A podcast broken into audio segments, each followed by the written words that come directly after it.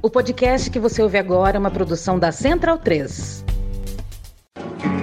Cristo Redentor, braços abertos sobre a Guanabara.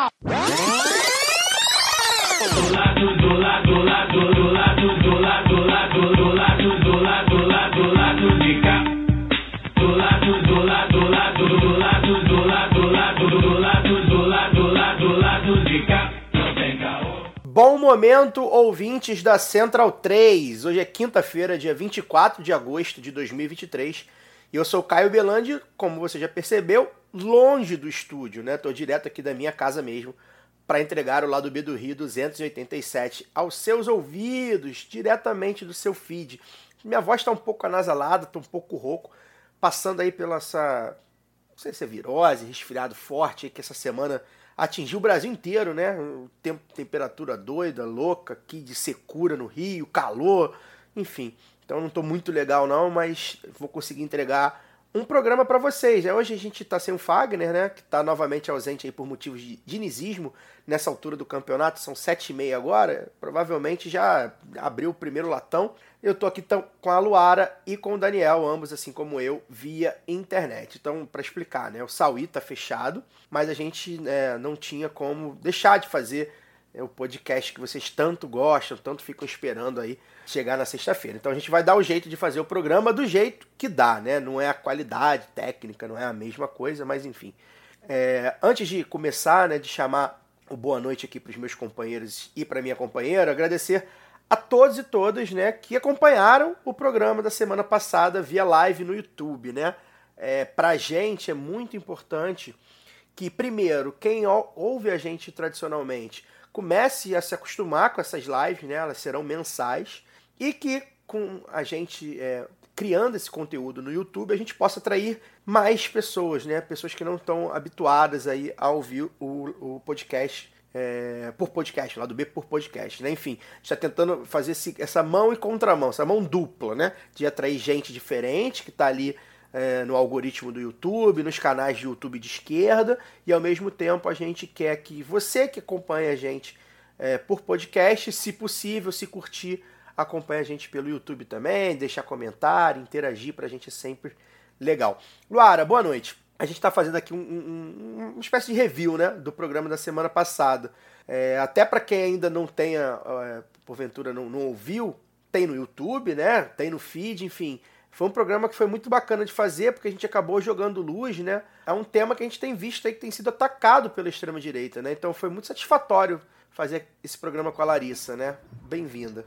Oi, oi, Caio, Daniel e todo mundo que está ouvindo a gente a partir de agora. Foi, Caio, foi importante porque é, a gente já tem aí algum tempo, né, de, de Lei Maria da Penha, é, algum tempo que a gente fala de violência de gênero nos espaços e o quanto isso, na verdade, não vou dizer acordou, mas eu acho que a extrema-direita, é, ela vê em torno desse debate de gênero uma forma de se, de, de- de se manter mais unida, né? É uma pauta que, que acaba agregando, assim, seja pelo pânico que eles espalham, né? Um pânico moral, seja também porque realmente projetam nas mulheres, e aí principalmente nas mulheres organizadas, né? Ou seja, nas feministas organizadas politicamente, é, um inimigo comum, né? Uma, ini- uma inimiga, né? Inimigas em é, comum, assim.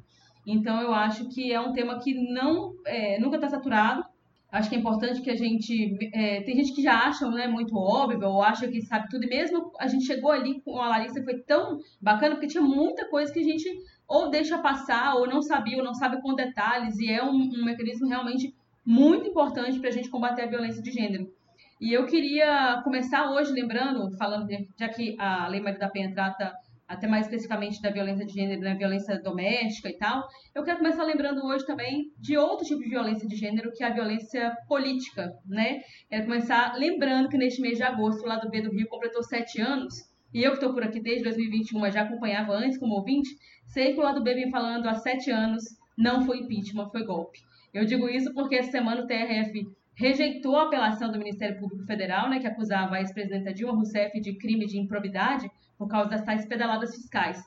Então, a gente não pode dizer que foi o tempo que mostrou que a gente estava do lado certo da história, né, Caio? O lado B da história, porque a farsa já era evidente na época, mas cabe perguntar se, passada quase uma década, os responsáveis pelo fiapo de país que virou o Brasil serão responsabilizados. A gente sabe a resposta, né? É uma pergunta meramente retórica, mas é, que essa gente que vive cobrando autocrítica parece esquecer as, as consequências né, dos próprios atos. Então, acho que cabe a nós, militantes, ativistas da comunicação alternativa, também produzirmos memória e reflexões para criar esses mecanismos de responsabilização. Né? É o que eu defendo, é o que eu acredito. Boa noite. É isso, né? E a gente, a gente acompanhou em loco, né? Esse momento, a gente sabia, a gente sempre soube. É uma decisão que, enfim, não sei qual é a decisão prática de, de, dessa decisão judicial, mas é, é, em termos de biografia, como a gente também já, já vem ressaltando, faz da Dilma Rousseff uma mulher, uma figura política muito maior do que ela era, inclusive enquanto presidente. Eu sempre falei isso e repito isso. A Dilma, a Dilma Rousseff política, né, a, a pessoa, a figura política, a mulher que ela é, né, a pessoa, figura humana também, inclusive, é, é, muito maior, inclusive, do que presidente. Presidente, você pode. A gente viu aí, né? Tem que eleger presidente é uma coisa.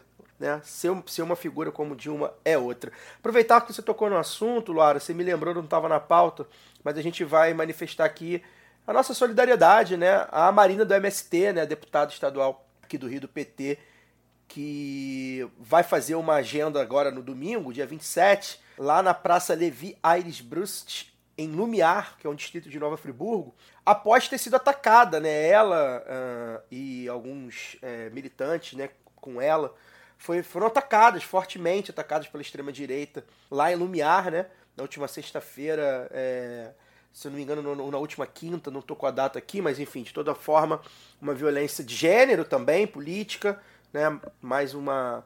É, a mulher acaba sendo um alvo muito. É, preferencial né, da extrema-direita, e a gente viu porque no programa da semana passada, né, a gente entendeu um pouco porquê, mas é isso, né, a gente não vai recuar. Mulheres como Dilma Rousseff, né, como Marina do MST, tem um caminho pela frente.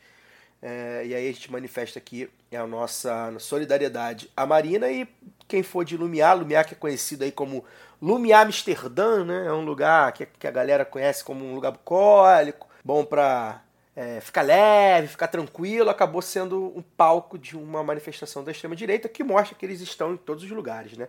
Não há lugar que não há extrema-direita no Brasil aí, Caio, hoje. É, eu quero estender também, porque nesse, nessas últimas semanas teve outras é, parlamentares, né, outras mulheres é, eleitas com mandato que estão recebendo ameaças aí, é, deputadas, parlamentares do PSOL, principalmente aí eu vi alguns nomes, né, não sei se tem mais, a Isa, a Bela Gonçalves, lá de Minas, outros deputados, a própria Dandara, que a gente já entrevistou aqui, a Duda Salaberg, receberam é, ameaças de estupro corretivo. É, então, assim, por e-mail. São, é, eles não têm medo, a gente viu aí no caso da Marina, né, que foram presencialmente lá, colocaram a cara, mas tem também os outros tipos de covarde que se escondem aí nas redes. A gente tem também, é, até uma entrevista sobre violência política de gênero aqui pro lado B, né, é, com o pessoal da revista Asmina e é interessante as pessoas ouvirem também para poder conseguir diferenciar o que, que, é isso e a violência disso, né, num país que matou Marielle e que continua tentando acuar, a, a, acuar as mulheres na política. Isso é muito sério. Isso não pode ser tratado como é, mera perversidade de um ou outro indivíduo. Não, isso é uma estratégia também, né, para retirar as mulheres do debate público. Então a gente precisa tratar isso com seriedade e pensar mecanismos para combater isso. Perfeito, Luara. Daniel, boa noite. É... A gente gostaria de não estar aqui, né? Gravando o lado B, porque afinal é quinta-feira, dia de quartas de final, né? De Libertadores, mas a gente não liga para futebol, né? A gente sabe que o futebol é um instrumento da elite para manipular a cabeça do povo. E a gente também nem dá bola também para esse torneiozinho aí continental, da Comebol, que fica passando pano para racismo e tal. Então a gente tá de boa, né? Bem-vindo. Já ganhei três, não preciso de outro agora, não. Tô, tô legal, mas. Caso tivéssemos passado, também não seria hoje o jogo, né? A Globo teria puxado para quarta-feira, porque seria de interesse de todo o Brasil. Como não tem Flamengo, não é mais de interesse do Brasil, né? Só de interesse de uma parcela reduzida da sociedade brasileira. É... Tem que ouvir um negócio desse, gente. Só comentando aí em cima do, do, do assunto anterior, né, da Dilma, parece que a gente está aqui há tanto tempo e a gente começou o, o lado B, né, bem no meio do processo de impeachment, né, entre a votação da Câmara, que foi a do afastamento, e a votação do Senado, que foi a definitiva, né, já sob o governo Temer, então interino, depois é, definitivo, né, é, parece que finalmente está chegando o tal do julgamento da história, né? A gente fica, fica tanto tempo falando, meio como meio como achando que é verdade, meio como consolo né, para tanta derrota, mas parece que nesse caso específico o, a, a, justiça dos homens né, finalmente já começou a se adequar à justiça da história que a gente sempre sabia no que ia dar. Pois é, é não sei, é, é efeito prático disso também, né? Mas enfim, é, a gente segue, né? A gente segue. Bem, hoje a gente tá aí com mais um giro, né, de pistolagem para falar de alguns dos assuntos da semana. Então Cesarotti vai tocar essa vinheta que vocês tanto gostam do roletão da pistolagem. Vai, 1.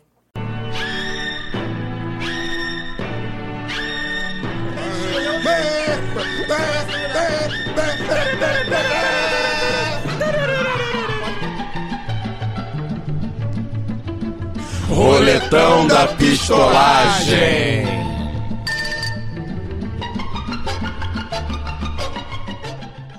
Que pese a forma, né, que foi com base em liberações de emenda, e o conteúdo, né, que é um pouco mais liberal, a gente gostaria, o fato é que o governo Lula 3 vai iniciar aí o último quadrimestre com as esperadas vitórias no Congresso, né? Há algumas semanas, né, já, já uns três meses mais ou menos, a aprovação da medida provisória da organização ministerial, que ficou aquela, pô, vai aprovar, não vai, é ruim, não era, mas precisa aprovar. Nessa semana foi a vez do texto do arcabouço fiscal, mesma coisa. É bom, é ruim, mas precisa aprovar e tal. Além também da, das MPs do salário mínimo e da correção do imposto de renda também acabaram aprovados aí essa semana. E aí, Dani, a gente já fez as análises sobre esses textos, né? É, sobre o conteúdo, enfim, a gente meio que já, já passou, acho que os ouvintes podem puxar pela memória podem ouvir nos outros programas. Se você quiser pincelar, evidentemente, você vai pincelar. Mas a gente quer focar aqui na análise do, do jogo político, vamos botar assim, né? A gente, a gente sabia que seria duro, né? A gente sabia, a gente sabe que, como é o Congresso, a gente sabe que Congresso a gente enfrentar, né? A gente sabe como funciona o Congresso brasileiro, como funciona esse jogo entre poder executivo e os parlamentares, e a gente ficava com medo, inclusive, disso engessar um pouco é, a política é, do, do governo Lula 3, né? Mas eu acho que a gente tá conseguindo jogar, né? O jogo está sendo jogado, a gente, a gente tá, tá indo, né? Não é a forma, repito, né? Não, acho que a gente precisa deixar bem claro isso, mesmo sendo repetitivo. É, a gente gostaria que fosse de outra forma. Né? A gente luta, inclusive, para que seja de outra forma. Não, não, a gente não acredita em democracia dessa forma, a gente acredita numa democracia de outras formas. Mas é o jogo que está sendo jogado, né? É, é o jogo que está posto já há algum tempo. E a gente está conseguindo, né? É, só uma emenda aí, né? Que um pouco mais liberal do que a gente queria, é bem mais liberal do que a gente queria, mas a gente também sabe que o que a gente queria não era viável no curto nem no médio prazo. O Lula se equilibra num, numa conjuntura bem frágil, né? Só olhar os números da, da eleição, os números de aprovação do governo que melhoram, é, vem melhorando nos últimos dois, três meses, muito por reflexo da melhora do ambiente econômico e, e da consolidação, né, do aumento da, do Bolsa Família, o retorno do Bolsa Família mais estruturado, né, uma série de fatores positivos para o bolso da população trabalhadora, né, saíram coisa de uma ou duas semanas atrás, né, dados de que a inflação ela é menor para os mais pobres do que para os mais ricos, né? Os idiotas de praxe nas redes sociais correram ah, tem que apresentar contra-cheque, então, para para fazer compras? Se você é pobre, você paga menos? Evidentemente que não, nossa audiência qualificada nem precisa explicar muito, né? Porque a inflação para os mais pobres é os bens que os mais pobres conseguem adquirir, que é basicamente alimentação, né? aluguel, transporte público, enquanto que a inflação para os mais ricos é de preço de automóvel, preço de imóvel, aluguéis mais caros e bens de, de consumo é, duráveis ou de luxo. Mas enfim, voltando aqui a, a nossa vaca fria, pinceladinha no arcabouço, né? Ele deu uma. A Câmara piorou a proposta original do governo, o Senado melhorou um pouco a proposta da Câmara, né? Retirando o Fundeb e, e por causa de um lobby né, do governo local, o Fundo de Desenvolvimento do Governo do Distrito Federal, e a Câmara deu uma pioradinha de novo, porque como teve mudança no Senado, teve que voltar para a Câmara, essa versão aprovada retirou, não vou explicar aqui no detalhe, mas é um, um dispositivo que daria uma folga é, de 40, cerca de 40 bilhões a mais para o governo para planejar o orçamento de 2024, mas enfim, é, dos males o menor, entre mortos e feridos salvaram-se muitos, não todos, mas é um alívio no, nesse momento. O arcabouço fiscal em substituição ao teto de gastos, ele, como eu já falei, que ele é, um, ele é menos restritivo, dá uma folga para a elaboração do orçamento de 2024. E lá no início do ano, quando o arcabouço foi para a mesa, é, hoje ele é um alívio. Se tudo der certo, como previsto, e o país voltar a crescer daqui a dois anos, ele vai ser um problema, porque ele vai passar a ser restritivo em relação a, a regras mais flexíveis e haverá espaço para nova regra. Então, acho que em 2025 teremos que rediscuti-lo e com o novo presidente da Câmara. Arthur Lira não pode ser reeleito por força do regimento atual da Câmara. Evidentemente que o regimento pode ser mudado pela própria Câmara, mas não sei se ele vai ter força política. Isso é uma regra muito antiga, bastante é, estabelecida, né, de que o, não pode haver reeleição no meio de, de mandato. Então, vamos ver como é que vai estar o ambiente político no início de 2025 e quem vai substituir Arthur Lira e se a gente vai ter um, com esse mesmo Congresso, porém com uma configuração de, de, de mesa diretora diferente, espaço para uma maior flexibilização dessas regras fiscais. A conta, é, bem, eu tinha comentado no grupo, né, que no nosso grupo aqui executivo, que com essas aprovações limpou-se a, a, chamada agenda legislativa do primeiro semestre, embora já estejamos no final de agosto, né, com esse pequeno atraso de quase dois meses, mas enfim, é, oito meses de governo, passaram as, os temas mais espinhosos. O Congresso agora, basicamente, é para vai ser a negociação do, da, da, da LOA, né, que é a lei orçamentária anual, todas as leis do orçamento, né, diretrizes orçamentárias e a LOA propriamente dita. É aí que vão estar o jogo, o jogo da, da liberação da, das emendas né, parlamentares, que tem o custo, mas é, é do jogo, e a conta a pagar é a entrada, chamada, a imprensa fala da entrada do Centrão no governo, né? A ampliação do, do, do Centrão no governo. O Centrão já tem aí, o, podemos considerar o PSD como Centrão, tem dois ministérios, União Brasil tem três ministérios, e agora vão querer mais dois, né? Um para o PP do Lira e um para o Republicanos. E vamos ver para quem vai sobrar. Uh, são muitas as, as especulações. Certamente, qualquer nome que não sejam os do União Brasil e os do PSD no governo, é, considerando a qualidade média dos nomes do atual ministério, será uma troca para pior, colocando membros do PP e do Republicanos, mas essa é a conta a pagar por essa acomodação com o Congresso Nacional. Né? É o pior Congresso Nacional que o Lula enfrentou, e é aquela piada que a gente coloca, né? O, é o pior Congresso da história do Brasil até agora. Não sabemos como vai ser da próxima eleição, e porque é um Congresso que foi eleito, voltando à carga que a gente já disse em outros programas, o Congresso eleito em 2022 à luz do, do orçamento secreto do Lira, né, e da propaganda de eleger, né, que, tudo isso que a gente está vendo, apareceu aí buraco enorme na, na Caixa Econômica Federal, com empréstimo consignado, é, criou um rombo orçamentário enorme com o Bolsa Família, com o Bolsa Família que eles chamavam de Auxílio Brasil, sem nenhum critério, né? Destruíram políticas públicas e basicamente fizeram uma distribuição aleatória de, de dinheiro para tentar se reeleger. Não foi suficiente para Bolsonaro, mas foi suficiente para atrelar o voto de muita gente, muito deputado que agora estão aí assombrando a gente, não só nessas negociações, né, das votações, como nessas CPIs todas farsescas, né, que a gente vê, como a do MST, a própria CPI do 8 de janeiro, agora tem CPI, estava comentando isso também. CPI com esse Congresso não, não dá para levar nenhuma a sério. Né? Vão ser todas palco para exibicionismo. Mas, enfim, é, concluindo, é isso. É, Limpou-se a agenda legislativa prioritária e agora dá para governar, digamos que, uma certa inércia junto ao legislativo. Mas haverá contas a pagar e a elaboração e a execução do orçamento vão ser as peças-chave que a gente vai ver nos próximos anos. E essa conta, né, Luara, ela não é, não é barata, né? É uma conta cara, mas a gente sabe também que é, a gente já vem falando isso também durante o ano, né? É um jogo de perde e ganha, né? E que normalmente a gente perde mais do que ganha.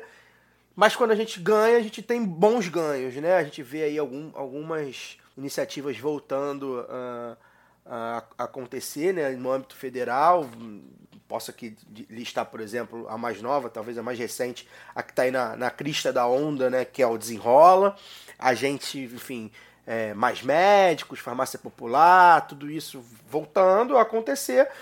Por um lado e por outro, a gente acaba tendo que dar algum, alguma contrapartida. Né? Não é o ideal, mas eu acho também que isso mostra que é, a habilidade política é, do governo não está tão negativa quanto parecia, né? É, andou se questionando muito a habilidade do, do governo em negociar, enfim, é, parecia que a gente só ia perder, parecia que a gente estava tava, uh, na mão do Congresso, enfim, de uma certa maneira a gente sempre fica na mão do Congresso, mas também não é assim, né? Ainda há uma força política, né? A gente está falando ainda do Lula, né? A gente está falando ainda de um governo, de uma figura política como Lula, né? Sim, Caio, mas eu, eu ia comentar isso que o Daniel falou da, da CPI e tal, porque acaba tendo que o governo tendo que atuar em várias frentes e driblar muito mais do que do que de fato armar uma grande estratégia aí para a goleada que a gente, querendo ou não, esperava. Por mais que a gente saiba né, das condições e tal, a gente tem aquela esperança de, poxa, o governo progressista, de fato isso acontece. A gente pô, vai ao supermercado, né? Então a gente sabe o que está acontecendo, sabe que já melhorou, né, das condições materiais e tal. Mas eu ia dizer que sinto falta, sim, porque a gente vê, é, principalmente eu que, tô, que acompanho, que tenho companheiros é, ali atuando diretamente no governo, é, eu sinto falta de ver iniciativas que eu acho muito é, interessantes e que não tem tanto espaço, assim, ou pelo menos eu não tenho percebido tanto espaço. Vou citar, por exemplo, esse mês, né, que é, eu vi é, grande movimentação ali em torno dos, é, das conferências de juventude, o pessoal da juventude de, debatendo, é, construindo com jovens do Brasil inteiro, e são é, iniciativas que elas pegam justamente né, onde o bolsonarismo tá, ficava tentando enfraquecer, né, né seja da coisa do, né, do ponto de vista é, do, das ideias mesmo, até do ideológico, para colocar em termos de senso comum, ou seja também pela uma coisa que vai além, sabe, do, do, do econômico, da, da melhora né, na economia, é, que faz é, esse enfrentamento das ideias mesmo. Acho que é isso que eu, que eu quero dizer. E a gente não vê isso aparecendo, assim. Claro que a gente não vai ver isso na, na, na mídia burguesa, óbvio, mas para mim não vejo um, um, esforço tão grande assim para que saia ali da, dos espaços de debate do governo, por mais que tenha movimentado, e aí teve conferência de, de, de cultura, eu falei da juventude, teve aqui, eu falei de, de, cultura porque teve aqui no Espírito Santo recentemente também, com a, com a ministra Margarete Menezes e tudo mais. Então são é, movimentos muito interessantes, e aí eu listei, é, eu, eu quis citar principalmente esse da cultura e, e da juventude, é, eu acho até da cultura uma, uma, coisa muito impressionante, assim, porque com as últimas leis, né, Lei Aldir Blanc, Lei Paulo Gustavo, a gente está vendo é, lugares em que eu, a gente nunca via verba de cultura sendo utilizada e as pessoas se movimentando ali, ou seja, tem, a partir mesmo, mesmo que das condições é, é econômicas, a partir disso, os atores ali, sabe, é, se movimentando, e eu acho isso muito interessante, mas não vejo isso sendo linkado. Acho que é isso, sabe? Relacionado. Então a gente pode ter aí, de novo, um grande problema de a vida do povo melhorando, mas as pessoas não sabendo de onde que vem isso. Ou achando que é, é normal, é do nada e tal, e não, é, não relacionando isso a um governo, sabe, que com todas as dificuldades é um governo progressista, é um governo do PT. Eu ainda vejo essa dificuldade, sabe? E então acho que precisa de um, de um esforço maior. E eu não acho que é só da comunicação, mas também é da comunicação, também é de apoio a uma comunicação alternativa e independente, para que isso circule, sabe? Para que essa informação circule, porque eu acho que as pessoas elas ainda não se ligaram. E até porque a gente vive mesmo esse jogo de ter que driblar uma é, oposição que não é uma oposição civilizada, né? É uma extrema-direita que está aí para sabotar o Brasil. A gente viu isso num, numa tentativa de golpe e, e, não só, né? É, a, a, tentativa de golpe ela acontece o tempo todo com eles forçando a barra. Então eu vejo muito essa esse desafio aí para acertar os pontos, porque por mais que tenha é, da Secretaria de Participação Social, né, tenha gente em todos os ministérios, eu acho que isso ainda precisa chegar na ponta, sabe? Precisa chegar nas pessoas ali é, não só através dos preços que são praticados agora no mercado, mas de iniciativas mesmo de, uma, de construção popular, sabe, de movimentos populares, é, de participação real na, nos territórios. Eu acho que ainda está precisando dar uma calibrada nisso, porque está acontecendo já. Mas isso não pode acontecer só nos eventos institucionais ou oficiais, sabe? Tem que tem que estar tá para além, tem que estar tá na educação, na disputa da educação, porque a gente viu ali a coisa do ensino médio, mas já esfriou o debate, porque toda hora também surge uma coisa nova, e claro, que com muito mais qualidade hoje, ainda bem, gente. Mas eu acho que dá para para tensionar nessas micro coisas que às vezes até a extrema-direita não está tão ligada. E, e aí, falando, quero chamar atenção para uma coisa que eles estão ligados há muito tempo, mas que vai acontecer agora, que é, é, é eleição de conselheiro tutelar, né? E, e eu acho que são essas micro, esses pequenos espaços, que aí também é, há uma coisa da institucionalidade, mas são pequenos espaços em que a gente precisa estar tá ligado, a gente precisa se movimentar, a gente precisa apoiar, procurar quem que a gente pode, né? É, como é que a gente pode participar, apoiar, votar, mobilizar mais votos. É, porque também é, é, é um espaço de disputa, né? Dessa sociedade que a gente quer. Então, eu estou citando aqui, por mais que nesse, nesse caso seja institucional, existem outros, existem que a gente pode criar também, eu sempre provoco nesse sentido. Então, é, eu, eu acho que falta calibrar isso aí para que a gente também tome esse espaço, porque não dá para a gente ficar do lado de cá é, como espectador, né? As coisas estão acontecendo, a história está sendo feita e muito pesado, gente.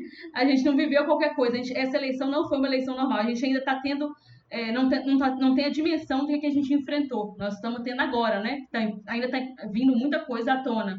Mas eu acho que precisa ter essa noção. Nós não enfrentamos uma eleição normal e as próximas também não, não parece que vão ser muito normais, nem para nós, nem para os nossos vizinhos. Então, ouçam aí também, eu ouvi essa semana no lado B Notícias sobre eleições no Equador, eleições na, na, na Argentina, né? Teve as prévias aí, tem extrema-direita aí apontando a, a, as cabeças aí na Argentina. Então a coisa não está mole. Acho que a gente precisa realmente estar tá atento, forte e organizado.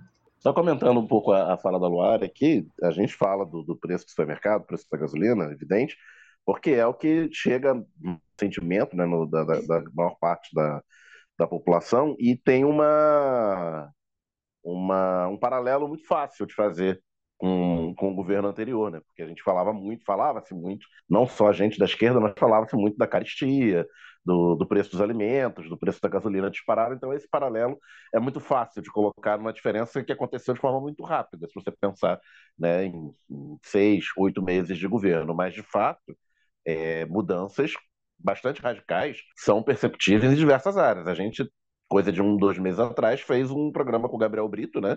falando da questão da saúde e é tipo é absurdo o, a quantidade de mudanças para melhor que vem acontecendo no, na área da saúde. Tecnologia, um descontingenciamento brutal de recursos, né?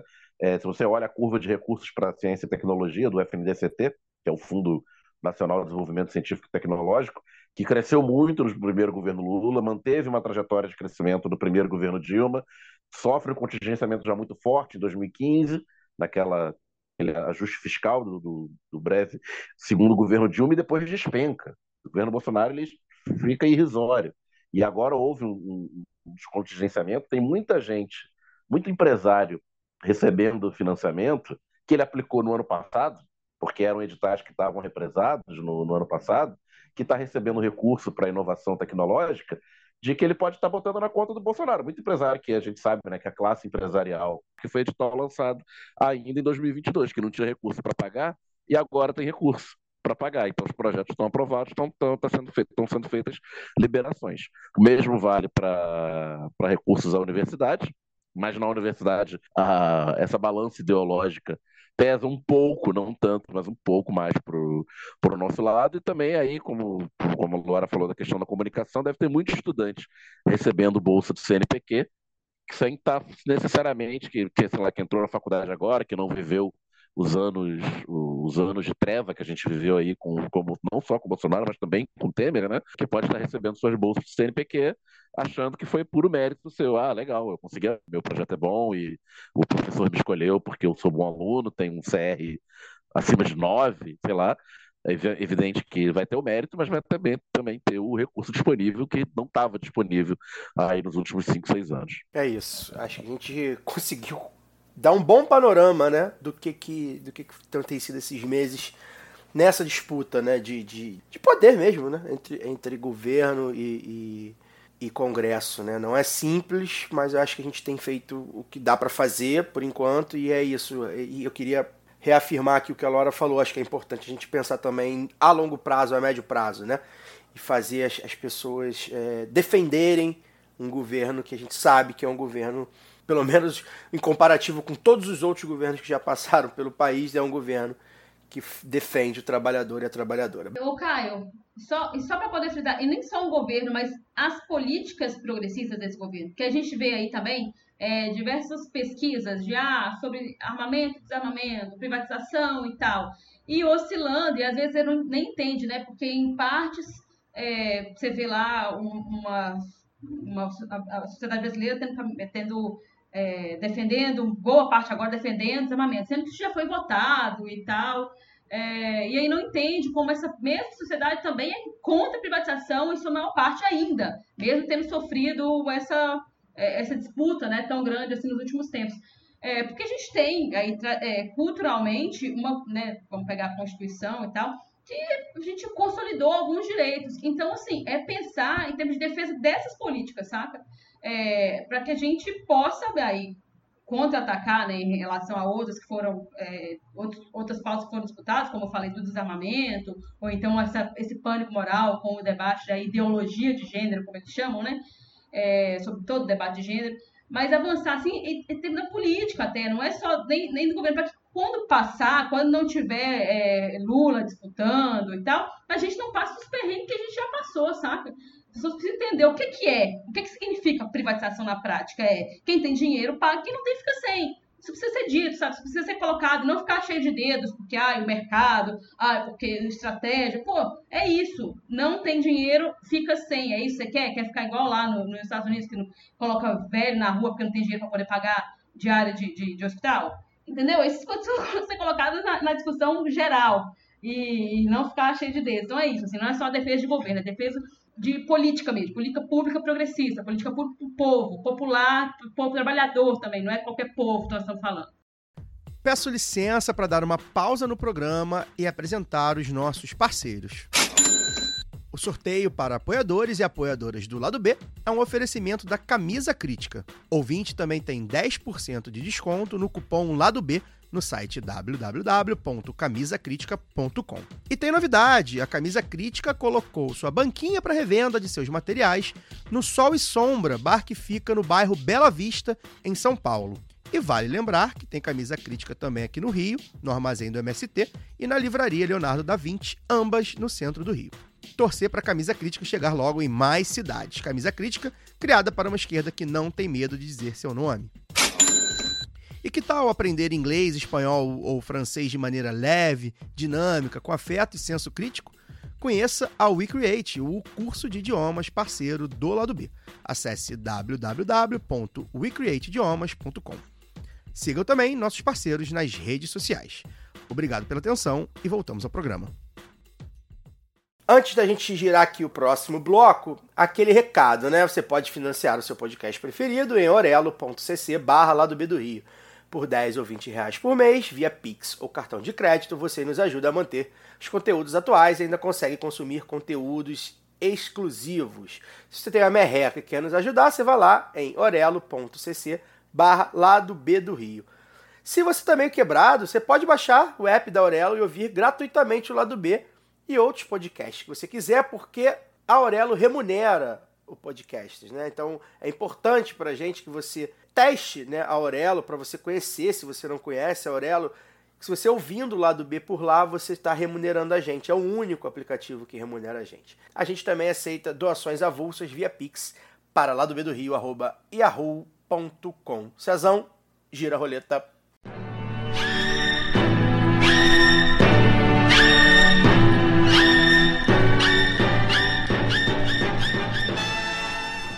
Nessa quinta-feira, o 04 Jair Renan foi alvo de busca e apreensão em uma operação da Polícia Civil do Distrito Federal. A investigação aponta para um grupo suspeito de estelionato, falsificação de documentos, sonegação fiscal e lavagem de dinheiro. O celular e um HD do filho do ex-presidente Jair Bolsonaro foram apreendidos nos endereços Santa Catarina e Brasília. O instrutor de tiro Maciel Carvalho foi preso suspeito de vender armas ilegalmente e forjar documentos para ter registros de colecionador, atirador desportivo e caçador, né, os famosos CACs. Ele atuava como instrutor de tiro no clube em que Jair Renan dava seus tecos, digo, seus tiros. Aí no terceiro investigado na operação, Eduardo Alves dos Santos, que atuaria como testa de ferro no esquema e que até agora, 8 horas da noite, estava foragido. Bem, a gente tem que explicar que isso não tem nada a ver com os outros crimes cometidos por Jair Messias Bolsonaro, né? nem por Eduardo Bananinha Bolsonaro, Flávio Desmaio Bolsonaro e a sua gangue de bolsonaristas e da família. Né? Essa operação é só mais uma entre as várias investigações contra a família. Né? A gente tem dito aqui já há muito tempo sobre o nível de bandidagem da família Bolsonaro. É, esse é o nível. Né? A gente está falando de estelionatários, né? de falsificadores, sonegação de lavagem de dinheiro. É isso. Né? E aí, Luara, a gente tem conversado muito em off, a gente não falou sobre isso na semana passada, sobre controle da ansiedade, né? Porque a gente quer que ele seja preso. No caso, a gente está falando do Jair Bolsonaro, né? Todo dia, né? Então a gente tá até controlando a ansiedade para falar, será que ele foi preso agora? Será que não foi e tal? A gente, primeiro a gente tem que saber que né, tem etapas, né? A serem cumpridas da justiça, né? Ao contrário de é, figuras como Sérgio Moro e Deltan Dallagnol, a justiça tem etapas a serem cumpridas dentro né, de todo o escopo jurídico que a gente vive, né? É, a gente pode até achar que é burocrático, que demora muito, tudo bem, mas as etapas existem, a gente, a gente vive sob é, alguns regimentos, né? Que nem sempre funcionam, só funcionam para algumas pessoas, mas a gente vive. E aí, como é que a gente faz para controlar a ansiedade, né? De acordar todo dia lá às seis da manhã, ligar na Globo News, né? Para saber, caraca, quem que foi preso, quem que. Porque é isso, né? Vai pipocar para todos eles, porque todos eles é o famoso é, mais sujo do que pau de galinheiro, né? Tem essa expressão. Todos eles, se você puxar fio, vocês vão achar. Todos eles. Vocês vão achar algum tipo de crime, quando não vários tipos de crime ligados a, essa gente, né? Vamos, a gente precisa ter calma, né? Tem que ter paciência para as coisas serem apuradas e, e, e investigadas da forma que tem que ser, certo? É aquele meme, né? Torcedores, calma. É, eu, cara, eu vou te falar sério, assim, eu, o meu relógio biológico, eu acho que ele sabe que eu sou trabalhadora, então eu já acordo às 5 e meia da manhã há algum tempo. Mas tem sido divertido, viu? Se tem uma coisa que eu não posso reclamar do, do, do ministro Flávio Dino nos últimos tempos, é esse entretenimento promovido por todos os dias, poder acordar com uma nova operação da, da PF atrás desses vagabundos e a família Bolsonaro, né, o cerco está se fechando, por mais que não tenha relação direta ali com a corrupção do pai. Na verdade tem, né? Porque ele, Jair Renan, faz o que faz, fez o que fez, porque teve meios para isso, e um desses meios é ser filho de quem é. é então, tem sido, acho que não só interessante e didático, mas também, até para pensar aí como funciona, como você falou das etapas, né? Que, que, como deveria funcionar o Estado Democrático de Direito, para poder fundamentar as denúncias e tudo mais, porque o que a gente vê do lado de lá é o pessoal choramingando, falando que ah, é perseguição, mas não eram eles que diziam que quem não deve não teme? Aí os, os foragidos e os mentirosos e os covardes que se calam diante das CPIs e tudo mais, que, que provam o que a gente está dizendo, né? Mas é, eu acho que é, é aquele negócio que a gente falava um pouco antes da eleição, do segundo turno, e, e que falamos depois, assim. É, nunca mais ouvir o nome, nem nenhuma declaração de Jair Bolsonaro e sua família, a não ser no noticiário policial. Sabe?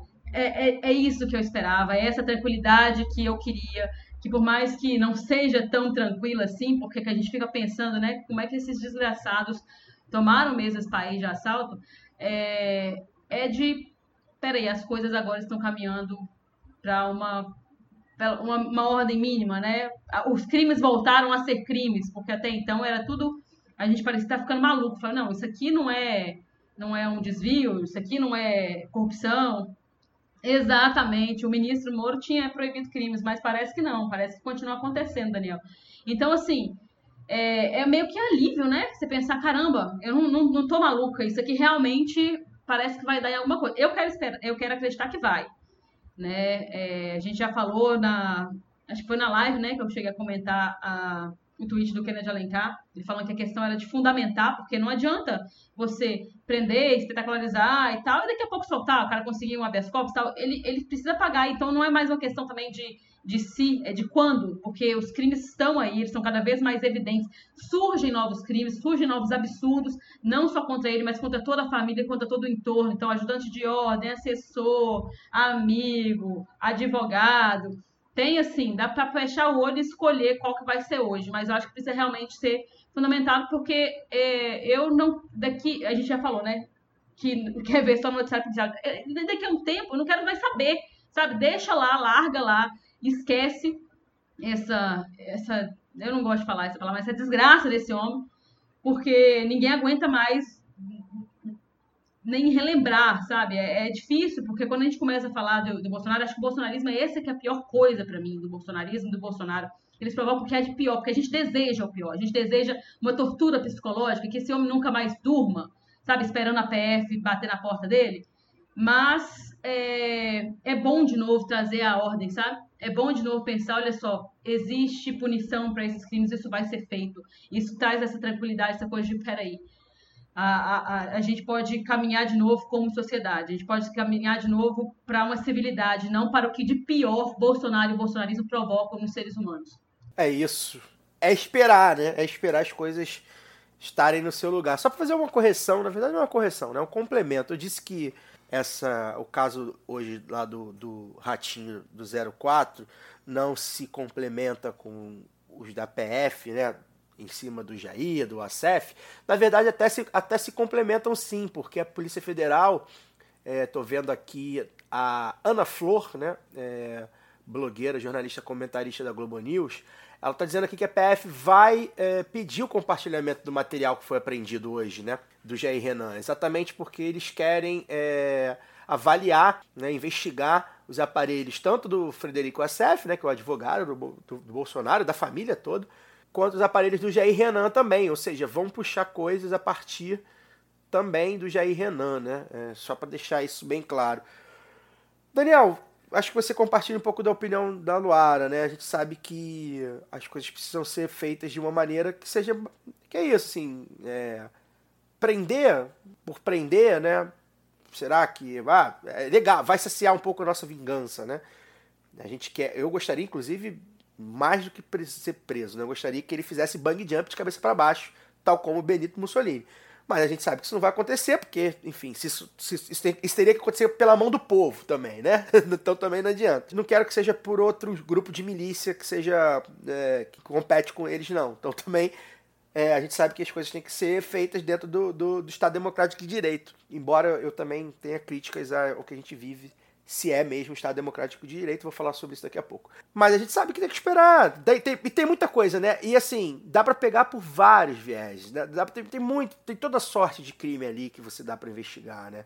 É, e tem, as, as investigações estão aí, tá, tá, tá, andando, né? A gente vê aí que tá andando sobre fake news, sobre ato golpista, sobre vacinação. Tem, tem um monte de fios aí a serem puxados, né? Você pode escolher o fio. É, os leitores desse blog sabem que eu defendo desde a eleição, quando a gente começou a falar em Ministério da Vingança, né? Que o Ministério da Vingança seja discreto e que a caça às bruxas não é difícil, é só cumprir a lei. Porque em 30 segundos você citou umas 5 ou 6 é, possibilidades de botar esse desgraçado na cadeia. Mas a gente sabe que não é assim, né? ainda mais que tem ainda um, um, uma base popular é, forte que defende, tem uma base grande no Congresso que defende.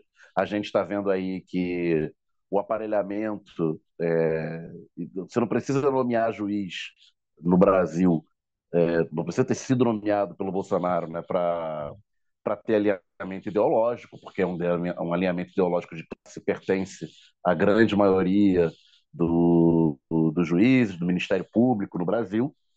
Então é algo que não, dava para fazer dia 2 de janeiro, ou mesmo é, dia 2 de abril, que foi depois dele ter voltado da, da, da rápida fuga dele para os Estados Unidos. Então a gente tem que, é, repetindo o que eu falei lá atrás, né, na, na época da transição, usar células de relativa confiança da Polícia Federal para correr atrás desses, desses, desses fios soltos. E parece que estão fazendo isso, né? E usando o, o modus operandi que usaram, não de forma é, irônica, né? Para prender o Lula, com a diferença que o Lula não tinha crime, então você tinha que inventar crimes. E, então, o Bolsonaro, como você tem muitos crimes, você consegue até acelerar o processo. Você vai prendendo ou levando para depor, ou constrangendo é, aliados próximos, cada vez mais próximos. Então, se a gente começou com meia dúzia, com aqueles pés rapados que, que foram para o front, né, no dia 8, instigados pelos seus líderes, pelo seu líder maior, e foram presos ali com a boca na botija, com, entrando no Wi-Fi do, do Palácio do Planalto enquanto depredava, essas coisas quase anedóticas, né, embora sejam trágicas. Depois a gente vai para um, um ajudante de ordens, que era o cara de grande confiança dele nos quatro anos que ele esteve no, no gabinete presidencial. Hoje chegamos no filho, né? O filho que não tem cargo político, então é mais fácil de, de ir em cima. E, ao mesmo tempo, vai pegando, né? Já saiu pesquisa aí, é, vai pegando a, a, a imagem de ladrão, né? Porque no Brasil você ser ladrão é, é muito pior para o cidadão médio do que você ter sido responsável pela morte de pelo menos meio milhão de pessoas, entre outros, né? Então, se você está todo dia no noticiário que vendeu joia, joia que era presente de Estado e que foi para ele, que blá blá blá, que ele estava querendo colocar a mão que valia 300 mil reais, valia 50 mil reais, que depois de 100 mil reais, todo dia isso está na imprensa. Então, isso vai pegando mesmo entre os seus eleitores. É, eu, eu, citei a pesquisa mais cedo, né? Ela fala que a é, de que ele cometeu crimes e de que ele tem que ser preso. Primeiro dos, dos chamados eleitores mais moderados, que são os eleitores que votaram, defendem parte do que ele defende, mas não o pacote ideológico inteiro, né? Enquanto que os, os hardcore, chamado núcleo duro, ainda se mantêm fiéis, compram qualquer versão é, e passam um pano para tudo mas com o tempo mesmo parte desses vão começar a ceder e talvez é, até achem que ele seja justiçado, mas não vão querer fazer outro 8 de janeiro porque ele foi preso. Né? Vão ficando mais anestesiados. É isso, esse processo vai acontecer é, de mais cedo ou, ou mais tarde. Eu acho que está sendo bem conduzido dentro do, do possível e acho que chegaremos no, no final do mandato da próxima eleição sem que ele possa concorrer não só por estar inelegível, como também por estar é, cumprindo uma uma semana, uma jornada numa colônia penal. Só para dar duas informações importantes, né? É, uma que eu acho que talvez seja até a, a, a, mais importante a ser dada, né, é que o Jair Renan ele está atualmente é, lotado no gabinete do senador Jorge Seife, né, do Partido Liberal de Santa Catarina, sujeito cujo nome, se você jogar aí Seife Drogas, Safe é S-E-I-F. Você joga aí C, Drogas Safe no Google e você vai ver é, de cara assim, né? É, você vai ver o que, que a família dele, os caminhões da família dele costumam transportar. E é, a outra informação que acho que é importante, né, é que há quem diga que o Jair Renan ele é uma figura um pouco considerado um bastardo, né, da família. Tem aquele clássico clique do fotógrafo Lula Marques.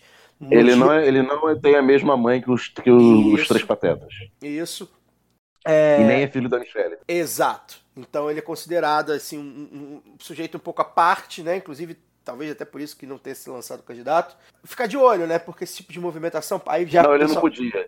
É, ainda não podia. Em 18, né? ele, não em tinha... ele não tinha idade. idade é. E em 22, ele, no, por ser filho de presidente, ele não isso. podia ser candidato. Isso. Só, só quem já tinha mandato. E aí ficar de olho, né? Porque o pessoal já tá notando, né? A Michelle já teria feito um, uma postagenzinha de manhã no, no Instagram é, agradecendo por Deus mais um dia, algo que o pessoal notou que possa ser algum recado. E lembrar que o Eduardo Bolsonaro, se eu não me engano, se referiu a ele como aquele filhozinho lá no dia da votação é, da presidência da Câmara, né, em 2016, se eu não me engano, ou 2017, não lembro. Eu acho próprio... que foi um pouco menos carinhoso, viu, Caio? É, foi alguma coisa bem pesada, né? Ou seja, é, é um clima, é um climão entre a família aí, a gente sabe ah, bem. O Natal não deve ser muito legal nessa família, não. Não, a gente sabe, é, os relatos são bem nesse sentido, né? De que é, há uma certa, um certo afastamento, imagina também, né?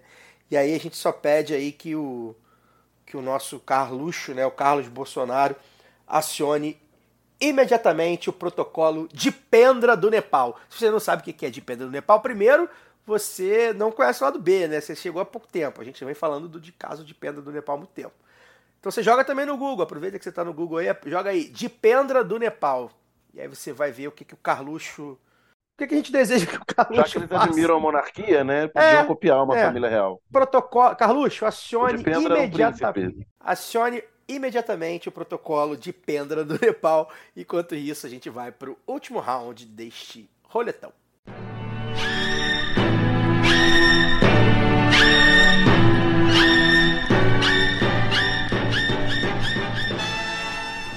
Bem, vamos para o nosso momento xadrez verbal, né? O nosso momento coluna da Giovana, né? Do lado do B Notícias também. A gente viu aí terminar nessa última quinta-feira mais uma reunião do BRICS, né? O grupo formado por Brasil, Rússia, Índia, China e África do Sul, que a partir de 2024 ganhará novos membros. Aliás, foi bem engraçado o pessoal dizendo, pô, não vai mudar de nome, né? Aí vai entrar Irã, Arábia Saudita, Egito, Etiópia, Emirados Árabes Unidos e Argentina.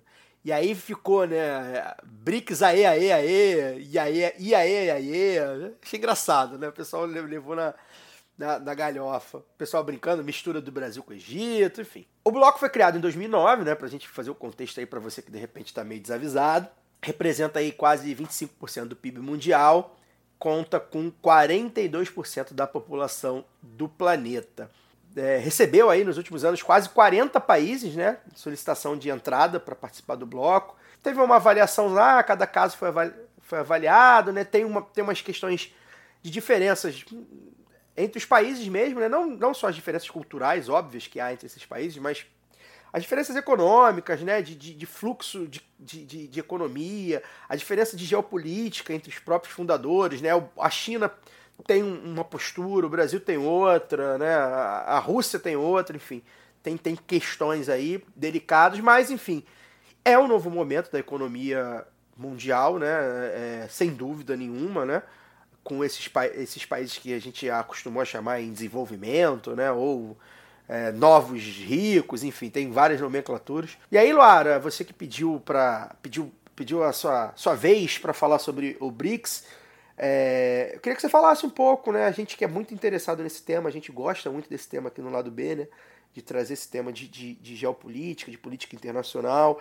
Como é que você vê esse momento, né? É, do BRICS no cenário mundial, no momento de guerra na Rússia, é, no momento de Estados Unidos passando por problemas internos, talvez é, sem precedentes, ou pelo menos sem precedentes das últimas décadas, né? E qual a sua análise, principalmente, o papel do Brasil, né? É, como é que o Brasil é, sai dessa reunião do, do BRICS? É, eu queria comentar, eu pedi para comentar brevemente, Caio, porque eu acho que são, são dois temas estratégicos que foram tratados principalmente nessa reunião, né? É, a ampliação do bloco, como você falou, né, com a entrada de novos países, e a criação de uma, uma moeda para diminuir a dependência de, de dólares né, na, economia mundial. Esse segundo tema eu vou deixar para o Daniel comentar em outros momentos, a Giovana também.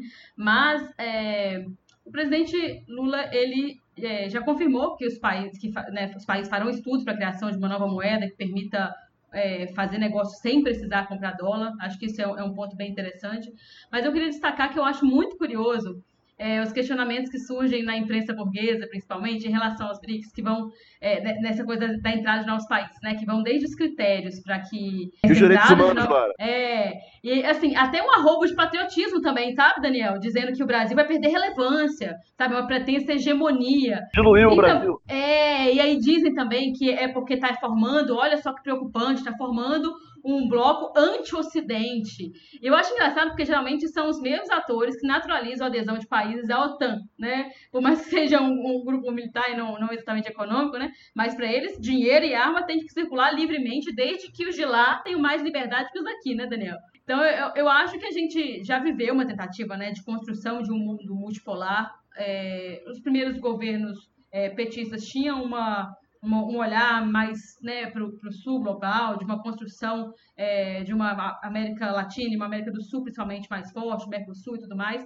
Mas a gente vê agora essa possibilidade delineada de forma mais concreta, né? Inclusive, é, dado o atual contexto, o Caio já citou, né, com a guerra na Ucrânia, é, os Estados Unidos mais acuado, né? A gente passou aí por pandemia.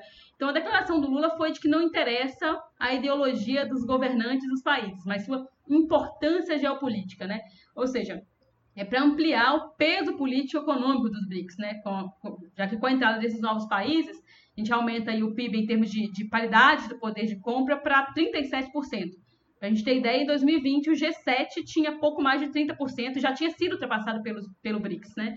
Então, eu acho que cabe uma provocação para quem acha que é pouca coisa o que está acontecendo, quem trata esse movimento de uma forma cínica, ou mesmo quem ignora as contradições, porque eu acho que alguns questionamentos eles são válidos, pensar aí o que, é estratégia que é bom para o Brasil também, mas eu acho que é, eu entendo que o BRICS como um bloco criado no, eu, eu, não entendo o BRICS como, como um bloco criado nos mesmos termos que a gente conhece de outros blocos econômicos, sabe? Eu acho que é possível a construção de alternativas de cooperação que não reproduzam assimetrias de poder. Eu acho que a, a, a ida, por exemplo, da, da Dilma para a presidência do, do novo Banco de Desenvolvimento, que é o Banco dos BRICS, né?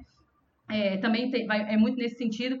É, então é isso, assim, eu, eu acho que é um bloco para não reproduzir essa assimetria de poder de seus membros, e eu acho que é exatamente aí que muitos analistas se perdem, Caio. Muitos comentaristas eles acabam se atrapalhando porque só admitem acordos entre vencedores e vencidos nunca admitem um acordo em que as pessoas possam, de fato, sentar e pensar, olha, o que, que é bom para todo mundo?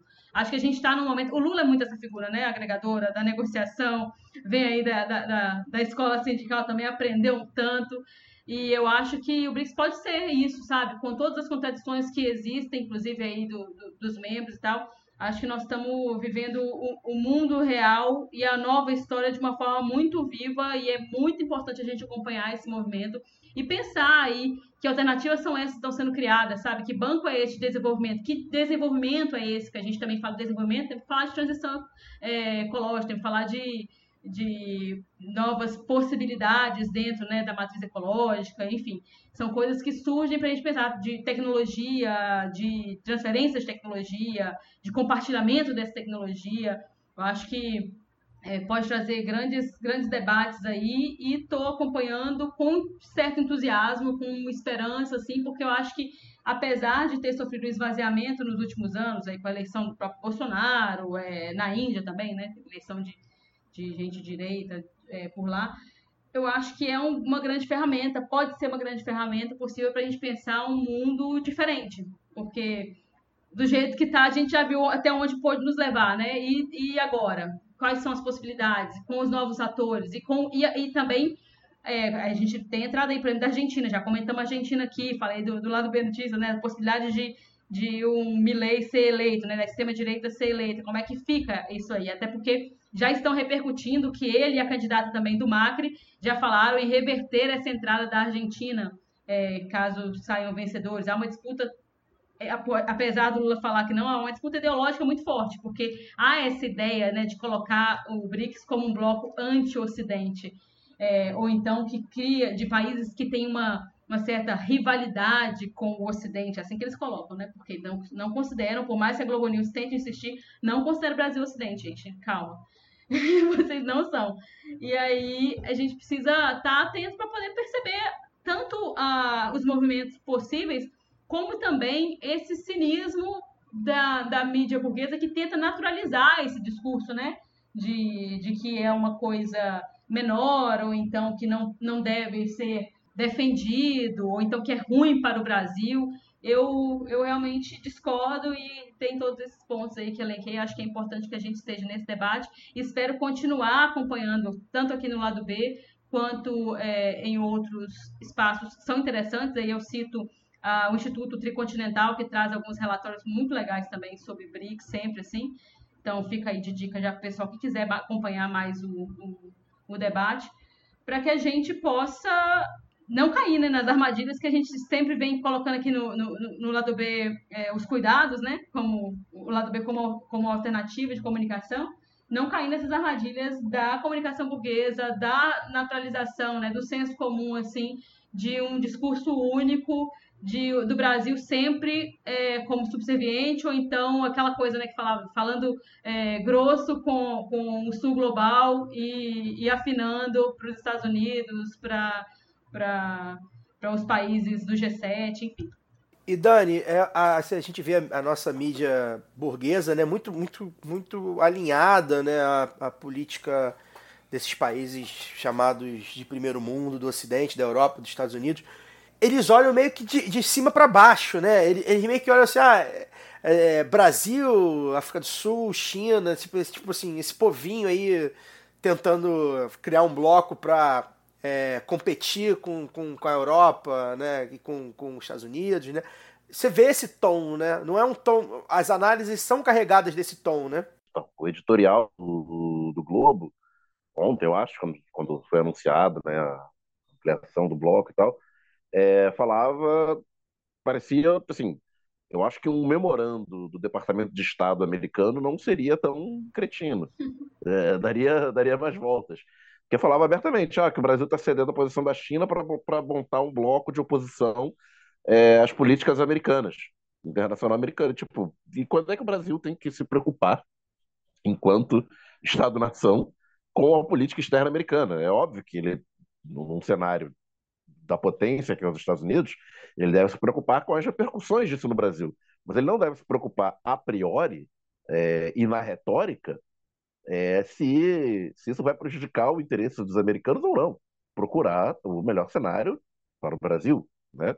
E acho que há, há um entendimento é, de certo consenso dentro do atual governo e mesmo dentro da burocracia do, do Itamaraty que a gente tem notícias aí que no governo Bolsonaro, principalmente durante a gestão do, do, do Ernestão lá, é, nos dois primeiros anos, é, serviu de, de anteparo, né, as, as, chamar aqui de loucuras, né, da, da ideologia de extrema-direita do, do ministro e do, e do presidente, e, e conseguiu barrar alguma coisa para ficar só na retórica né, da, da do que, se, do que aquele governo propunha, é que o Brasil, com essa a, a potência que é a China e potências, chamar de potência emergente está em desuso, né? mas com, com, com países que têm é, peso, peso regional e peso econômico, cada um a seu modo, é, de forma a, a, a fazer contrapesos ao,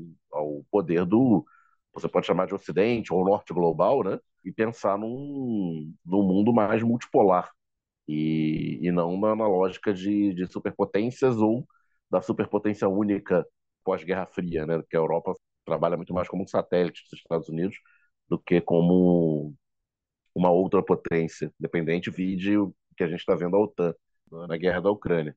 É, sobre a, a, ampliação, olhando a lista de países aqui, surpreendeu a Etiópia, que é. Aí a gente tem que voltar na, na origem dos BRICS, né?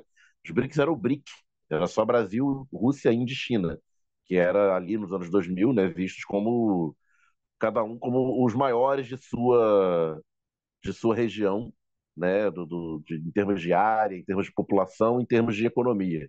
O Brasil como o maior país, a maior economia, a maior população da América Latina, a China já uma daquela altura uma potência, né, econômica, a maior população do mundo, então a maior população do mundo, a Índia, de lá para cá já ultrapassou, não, não, não precisa falar mais da China, né? todo mundo já sabe que a China vem se tornando e se tornou. A Índia, uma população de um bilhão de pessoas, mas também uma economia que crescia muito, sul da Ásia e tal.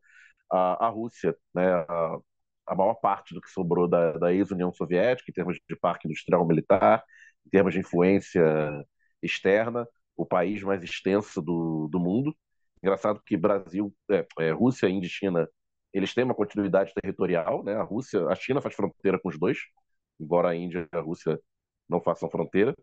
E, e depois o bloco foi ampliado para a África do Sul, porque você tinha uma presença forte na Ásia, o leste europeu, a partir da porção europeia da Rússia, América Latina no Brasil, mas não tinha nenhum pé na África. E então, para se pensar como um bloco é, mundial, né, de, essa ideia de, de construção multipolar, então a África do Sul como país é, mais rico e mais estruturado da, da África, que entrou no bloco para ser esse S. E olhando aqui a lista, não sou um especialista de, de política externa, mas Arábia Saudita, Emirados Árabes Unidos me parece óbvio, como não só da questão geopolítica de estarem na Península Arábica, no Oriente Médio, mas estão sentados em cima de gigantescas reservas de, de petróleo. O Irã, que está do outro lado do Golfo Pérsico em relação à Arábia Saudita e Emirados Árabes Unidos, é muito mais complexo. É, não, não é só petróleo, eles têm, o Irã tem indústria, o Irã tem uma população grande, o Irã tem uma rede urbana e um mercado interno é, muito grande. O Brasil tem é, comércio na casa de dezenas de bilhões de dólares por ano com, com o Irã e é um país que sofre com, com isolamento é, econômico e político por conta da, desde a Revolução Islâmica de 79, né, de, de sanções é, do, do Ocidente, Estados Unidos à frente, depende muito de uma relação com a própria China e com a Rússia. Então, para o Irã é, ampliar laços com, os demais países dos BRICS é, deixa de ser também um país com esse peso regional, uma oportunidade geopolítica para o Brasil e demais membros dos BRICS. A Argentina, historicamente, é a segunda potência da, da América do Sul, já perdeu já há alguns anos, está é, tá atrás da Colômbia, tanto em população quanto em PIB, mas tem esse peso histórico é, geopolítico. A Colômbia, historicamente, tinha uma um alinhamento muito mais automático com os Estados Unidos, né? sempre foi mais virada do como a principal a maior parte da população e do PIB da, da Colômbia estão dos Andes para lá, né? Virados para o Pacífico e para o Caribe, eles sempre tiveram uma relação com os Estados Unidos mais preferencial, digamos assim, do que com o restante da América do Sul, principalmente com o sul da América do Sul, né? Com o Cone Sul. É, então a gente teve essa eleição do Petro, do, Petro do ano passado, mas é um governo com um ano, né? Então você não quebra toda essa, essa tradição. Então acho que em termos de tradição é, diplomática, a, a, Argentina historicamente, embora a Argentina possa ao contrário da Colômbia, né, no polo oposto eleger um governo de extrema direita ou de uma direita bastante radicalizada, porque a gente tem que lembrar que o, tem o Milley, com todos os elementos clássicos dessa extrema-direita moderna, pós-moderna, mas a candidata que, que levou a, a legenda do, do macrismo é a direita do macrismo. Então ela está mais próxima do Milley do que foi o governo Macri, por exemplo. Então, um mano político que, que faça ela olhar com estranheza um bloco como, como, como os BRICS, mas historicamente a diplomacia argentina tem uma posição mais independente né, do que a, a, a Colômbia, historicamente. E aí, para fechar a lista de, novos membros, é só a Etiópia, que me causou alguma estranheza, não, não era falada antes. Tem, temos que, que, que ler mais e aprender mais, entender é, essa participação da Etiópia, nada contra a Etiópia, naturalmente, mas é um país que tem enfrentado muitos problemas recentes, guerra civil, uma região separatista, região do Tigray, uma, uma relação conflituosa com a Eritreia, que é um, é um país que era parte da Etiópia até 30 anos atrás, comemora esse ano 30 anos de independência, que foi em 93, mas me parece, aí no, mais num chutômetro, né, uma, uma ideia de você integrar é, mais um país da, da África Negra, colocando um pezinho ali no chifre da África, que é o, o leste da África, que também está tá perto da Península Arábica ali, é, ao sudoeste da Península Arábica. Ah, e o Egito, claro, que se a África do Sul é o país mais rico e a potência ao sul da, da África, o Egito é o, a maior economia do norte da África, né, da África do, do Maghreb, da África que fala árabe. Mas é, só uma pincelada geral, como, como eu falei, não sou o especialista de geopolítica. É, maravilhosa, pincelada mara. Quem quiser saber Imagina mais. Imagina se fosse, hein? Pois é, quem quiser saber mais, vai ali olhar o, o xadrez verbal, né? Vai, vai dar uma considerada no que o pessoal do xadrez verbal sempre fala com muita propriedade. Vai, a gente vai aguardar a Giovana, né? De repente a gente pede, ah, pede para falar sobre moeda. A Luara mencionou a questão de, de ter uma moeda né, própria para trocas, alternativa ao dólar. imprensa, é engraçado, né? É, as coisas, as pessoas vão falando, vão se, se naturalizando, né? Quando o Lula falou naquela visita à China, acho que foi março ou abril, ele fez aquela visita à China com uma comissão, com uma comitiva imensa, e entre outras coisas falou de, de Brasil e China é, comercializarem na, na própria, nas próprias moedas, e aí foi aquela gritalhada nessa nossa imprensa colonizada e em quem se informa apenas por ela, né? Ah, porque o dólar, as pessoas não comercializam em dólar porque querem, é porque todo mundo só aceita dólar, e lero-lero. E agora o assunto já está um pouco mais naturalizado, não sei se vocês perceberam. Não se trata necessariamente de você criar uma moeda é, de uma moeda corrente comum a todos os países, né, como o euro, mas é, de você criar uma, uma moeda de comércio entre os países. E você, num grupo de 11 países que representa, como a Luara falou, aí, quase 40% do PIB mundial e mais 40% da população mundial, não é nenhuma maluquice, gente. É, é, é, o caso de ter a coordenação, é óbvio. São países muito diferentes, são países muito distintos, e é um projeto que você não necessariamente vai aplicar no que vem. Mas que você pode aplicar no que vem, e já é aplicado, gente, é você trabalhar com uma cesta de moedas. É, você, num comércio bilateral ou multilateral, é, você, antes de criar uma, uma moeda fiduciária, né, uma moeda contábil, para promover as trocas entre esses países, é, sei lá, quando a Argentina for comprar alguma coisa do Irã, ela pode usar yuan chinês ou rupias indianas, e no comércio entre eles usarem essa cesta de moedas, que vai haver troca. O fato de existir o bloco certamente vai fomentar que haja mais trocas entre essas economias de bens e serviços, e essa concertação vai permitir que os, esses países comecem a usar as moedas uns dos outros dentro de uma cesta. Né? Então, se a Argentina, é isso que eu falei, a Argentina comprou carne não, né? Porque carne a Argentina exporta. A Argentina comprou bens industriais do, do Brasil e pagou em peso argentino. O Brasil pode pagar em peso argentino quando importar bens industriais avançados da China a Argentina exportações de carne. E um exemplo bem, bem grosseiro. É, é tão somente isso. E é claro, conforme essa concertação for avançando e se tornar mais sofisticada, e você tiver mecanismos de regulação mais sofisticados a partir dessa experiência, daqui a alguns anos, poder criar uma moeda contábil, pode botar o nome que você quiser, para promover essa troca interna desses países e também não apenas entre eles, certamente outros países vizinhos né, a esses países, que têm muitas trocas com esses países, também. Você acha que a Bolívia não, não aceitaria vender gás para o Brasil na moeda dos BRICS? Porque ela vai poder fazer importações da China com essa moeda. Só para fazer aqui um adendo, Dani, é, você falou sobre o, é, talvez nem o memorando da Casa Branca fosse tão é, capacho assim da própria Casa Branca. Saiu a notícia, né, que o governo dos Estados Unidos é, afirmou que não vê o BRICS como futuros rivais geopolíticos e que deseja manter relações sólidas com Brasil, Índia e África do Sul. Né? É evidente, eles são mais profissionais do que a imprensa brasileira, né? que é mais realista que o rei. É, é óbvio que os Estados Unidos se incomodam com essa, com essa influência do bloco e que, sobretudo, essa concertação financeira dê certo. Mas eles não podem falar isso abertamente, eles não vão falar isso. Pois é, eles vão, eles atuam de outra forma. Para a gente encerrar aqui, eu vou quero antes de chamar aqui o, o encerramento para o Dani e para Luara, eu quero deixar aqui registrado que hoje, né, dia 24 de agosto, é, marca a morte uh, do Luiz Gama, né, abolicionista, advogado, morto em 1882.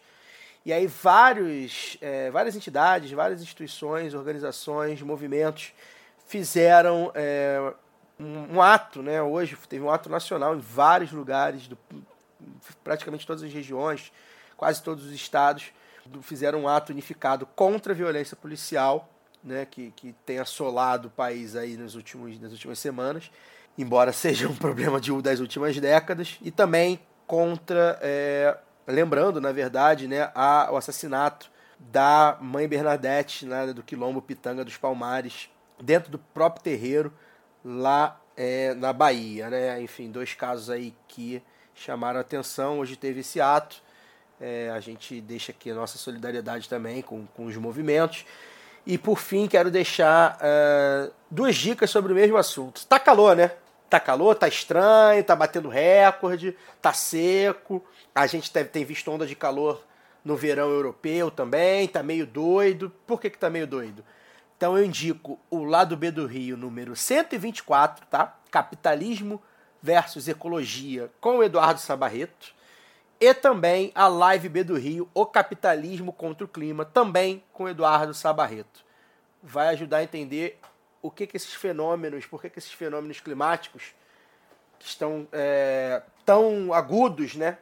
O que, que, que eles significam, né? A gente significa que o planeta está de fato em colapso. Daniel, boa noite. Até semana que vem. É, boa noite. Até semana que vem. É, vamos nessa que a nossa conexão já está começando a ratear e daqui a pouco a gente tem que secar o flusão. Luara, boa noite. Até semana que vem. Boa noite, até semana que vem. Tchau, tchau. É, a gente vai ficar por aqui. Semana que vem o lado B está de volta, já no Sauí, bonitinho, né? Chegando no seu ouvido com aquela qualidadezinha top, tá bem? Forte amplexo, até lá. Este podcast foi editado por Fernando Cesarotti.